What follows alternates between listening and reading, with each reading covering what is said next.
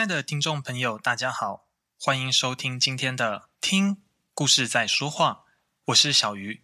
首先，非常谢谢大家关注、聆听这个频道。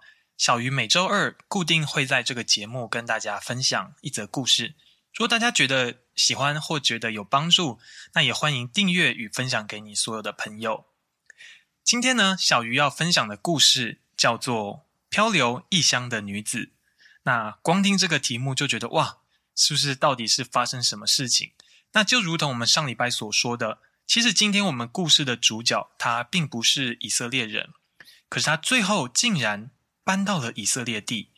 那究竟发生什么事情呢？他为什么要从原本所住的摩押地离开，而搬到以色列地呢？又或者是他在以色列地那里的人会接受他吗？还是不接受他呢？让我们继续听下去。要回答我们刚刚提出的这些问题，首先我们要先来看这一切的开始。在以色列地有一个城镇叫做伯利恒，那里住着一个人叫做以利米勒。那他跟他的妻子呢叫做拿二米，还有两个儿子。伯利恒这个地方非常的特别，其实整个以色列地都是这样，他们会有丰收，可是如果只要当时没有下雨，或者是气候影响，可能。又会马上变成欠收，所以是一个比较不稳定的状况。我们故事发生的这个当下，就是在伯利恒地开始发生大饥荒的时候，所以以利米勒就想说，他继续留在这里，没有粮食，没有吃的，那他的一家该怎么办呢？于是他想了一想，他就跟告诉拿俄米说，还是我们就搬到摩押地去吧。那在这里呢，小鱼要再额外讲一下，摩押地呢是位在以色列地的在东边，再往过去，而且中间隔着一个死海。那中间的路程走路大概六七十公里，所以以利米勒就对拿阿米说：“我们就搬过去吧。”告诉他的两个儿子。于是他们就一家浩浩荡荡的就从伯利恒离开，并且定居在摩押。以利米勒跟他的两个儿子搬到摩押之后。他两个儿子在当地找了摩押人的媳妇，所以在摩押地结婚。那听到这边会觉得，诶，整个故事好像还蛮圆满的，就是他们搬到摩押地，那里没有饥荒，然后两个儿子找到了在摩押找到媳妇。可是接下来事情却急转直下，伊利米勒过世。那这对于整个家来说是一个非常大的打击。可是你想，故事发生的就到这边吗？过了没多久，突然间，以利米勒的第一个儿子叫做马伦，也过世了。再过不了多久，第二个儿子叫基连，相继离世。所以这个家几乎可以说是笼罩在一片难过、一片的忧伤之中。好，那这时候听众朋友可能会想：诶，小鱼。怎么今天到这边都还没有讲到我们故事主角呢？好，那我们故事主角要出现了。我们的故事主角呢，其实就是马伦跟基连，他们不是各娶了一个妻子吗？的其中一位。那我们这边一样，我们不会先公布他的名字，那大家可以先来猜猜看。我们会给一个小提示，那就是这个主角呢，他的名字在希伯来文的意思翻出来就是友善或者是朋友的意思。不过呢，我们这边还是要先讲另外一位媳妇的名字，叫做额尔巴。所以，我们回到刚刚的故事，拿二米呢，他可以说摩押地是他的伤心地啊，所以他左想右想，他又刚好有人告诉他说，从原本从伯利恒搬过来，可是伯利恒现在呢，饥荒已经停止了，而且神开始大大的祝福他的百姓，在那里又开始有很多粮食了。所以拿俄米就开始想啊，干脆还是我们就回去吧。于是这一天天气非常的晴朗，空气非常的干燥，可是似乎弥漫着一个不舍、难过的气氛。拿俄米把这两个媳妇找过来，俄珥巴还有我们今天的主角这位女子，告诉他们说：“我现在要回伯利恒，可是。”我不想再拖累你们，所以你们就各回夫家吧。虽然我知道你们都非常的爱我，可是没有办法，这样做是对你们最好的。甚至你们在新的啊，你们回到娘家之后，你们也可以去找新的丈夫。愿神恩待你们。当下这两个媳妇听到这话，当然是非常难过。所以俄珥巴跟我们今天故事的主角，他们听到，他们眼眶泛红。他们两人放声而哭，他们不敢相信，原来这一天还是真的来到，而且他们两个人异口同声的都说：“不要，我们愿意一跟你一同回去，我们要跟你一起回去。”这时候，拿尔米看到这两个媳妇的反应，他非常的困惑，非常的不知所所措。他想了一想，他悲从中来。他告诉他们：“你们还是回去吧，不要再跟我了。即便今天我有丈夫，我有儿子，难道你们要等他们长大吗？不要再等了，你们就回去吧。”这时候，这两个媳妇听到他们婆婆这样讲，他们心中真是五味杂陈。他们互相对看了一眼，然后突然间悲从中来，又开始抱头痛哭。可是呢，这一次，俄珥巴，也就是我们讲的第一位这位媳妇呢，突然间似乎她决定了些什么。于是这一次，俄珥巴他转向拿俄米，他往拿俄米走近一步两步。他抱着他，亲吻他，告诉他，他要回去了。拿俄米看着俄珥巴渐离渐远的背影，他觉得这是对他最好的决定。那正当这时候，拿俄米心中似乎觉得，好，似乎就是这样子了吧？我应该一个人要回到伯利恒。突然间，他转头一看，他发现。另外一个媳妇，也就是我们故事的主角，竟然她还留在那里，他不为所动。虽然他眼中噙着泪水，可是他仍然站在那里。这时候，拿俄米已经忍不住了，他就说：“你嫂子已经回去她本国和她所拜的神那里，你就跟着她回去吧，不要再留在这里，我没有办法再帮助你了。”这时候，我们故事的主角突然间，他转过头来，眼神非常坚定的看着拿尔米，告诉他：“你不要催我回去，你往哪里去，我就往哪里去。你在那里住宿，我也在那里住宿。你的国就是我的国，你的神就是我的神。你在哪里死，我也在那里死，除非死。”能使你我相离。当下拿俄米听到这句话，他非常的惊讶，他没想过跟他一起住那么久的他的这位媳妇，竟然如此非常的有决心。拿尔米看着这位媳妇，突然间眼神似乎闪烁着一点亮光，他看着他。唉，我也劝不动你，那就一起回伯利恒吧。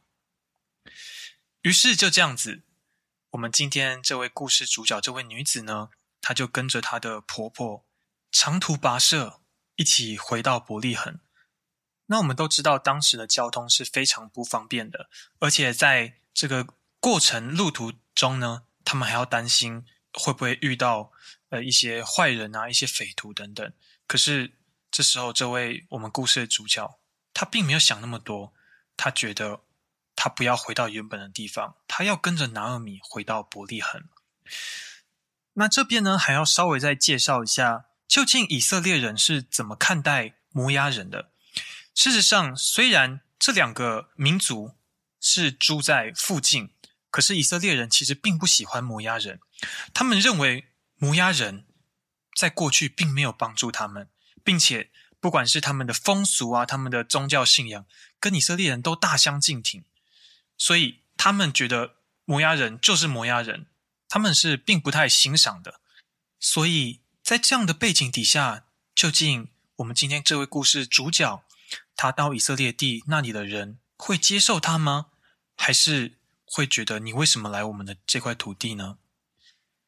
拿俄米跟我们今天这位故事主角，他们最后顺利的回到伯利恒，而那时候他们正要开始收割大麦，就像我们前面说的，饥荒已经过去，并且已经开始丰收要来到。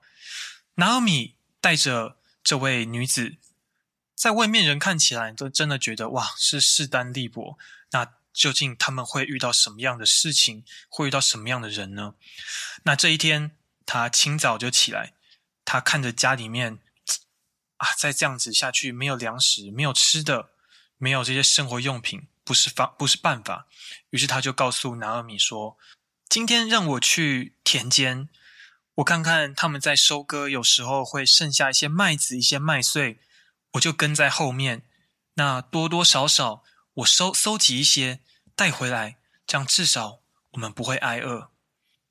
拿俄米就看着他，对他说：“那你就去吧，凡事小心。”于是这位女子她走出家门，那人生地不熟的，在这里她也不知道可以去找谁。他的家乡也不在这里，可是他想说不行，他一定要去做些什么。于是他就走啊走的，突然间他看到，哎，有一个田，他们似乎已经在收割，而且有很多人，似乎那里不错，可以捡一些麦穗。于是这位女子她左看右看，她就赶快的进到那个田间。哎，她发现那里的人也让她跟在后面去捡拾麦穗。于是他从早上开始，一大早他就开始跟着他们来捡麦穗。那一整天几乎都没什么休息。这位女子非常的认真，非常的勤劳，只有偶尔走到阴凉处去喝杯水。这时候突然间，这块田的地主他回来了。那这个地主呢，他叫做普阿斯，他是一个当时非常有钱、非常有权势的人，在伯利恒。大家都非常的敬重他。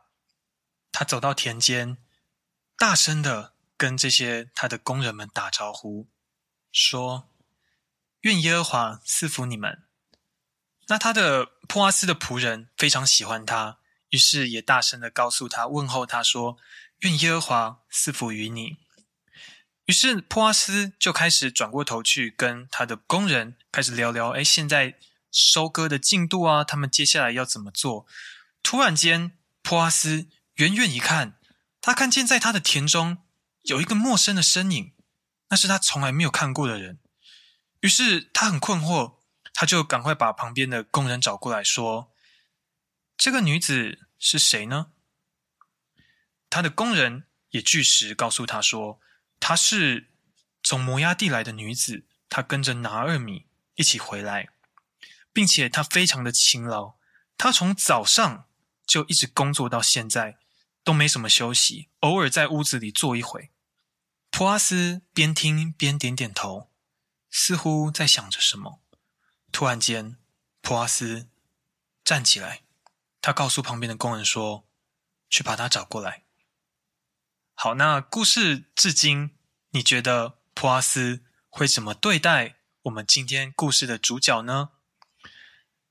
普阿斯把这位。女子找过来，他没有责备她，也没有说：“诶，为什么你要来我的田地？”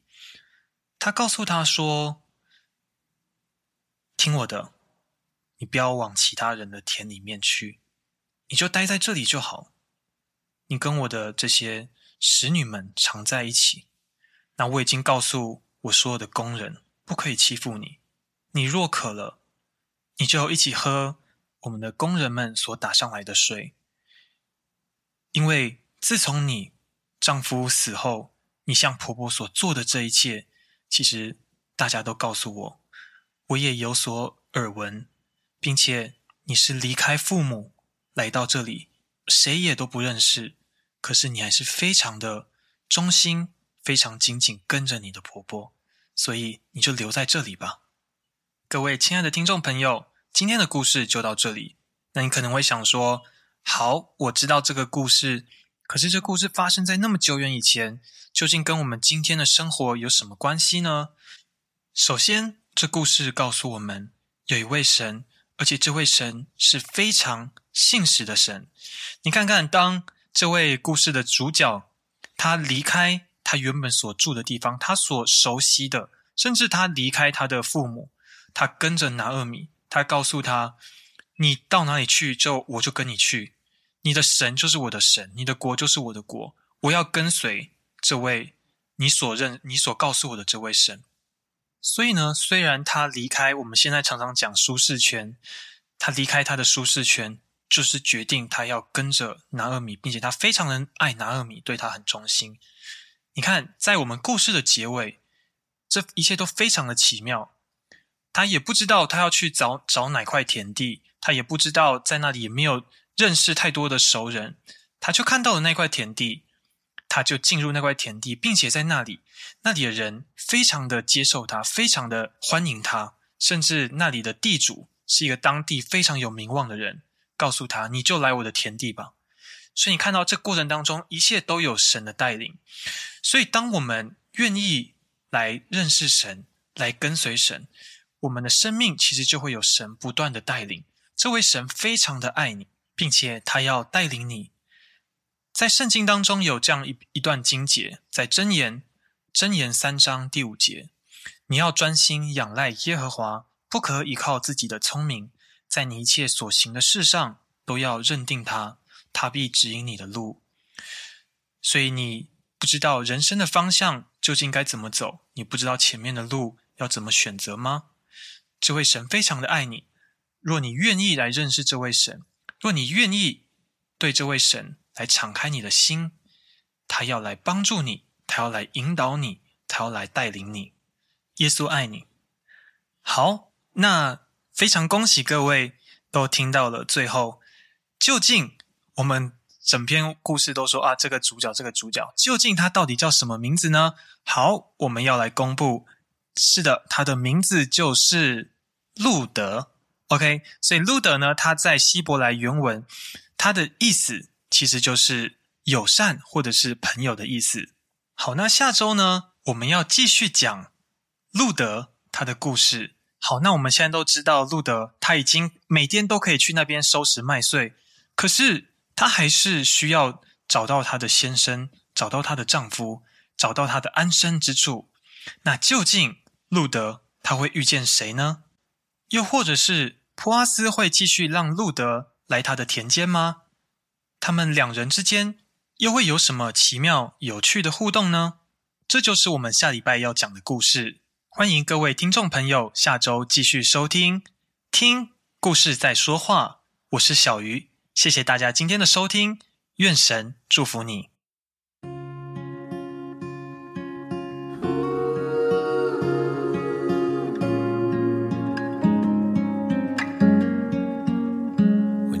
Were born your Mama said, The Lord bless you and keep you in everything that you do. Take heart. When you were eight, your daddy said, Never take your life for granted.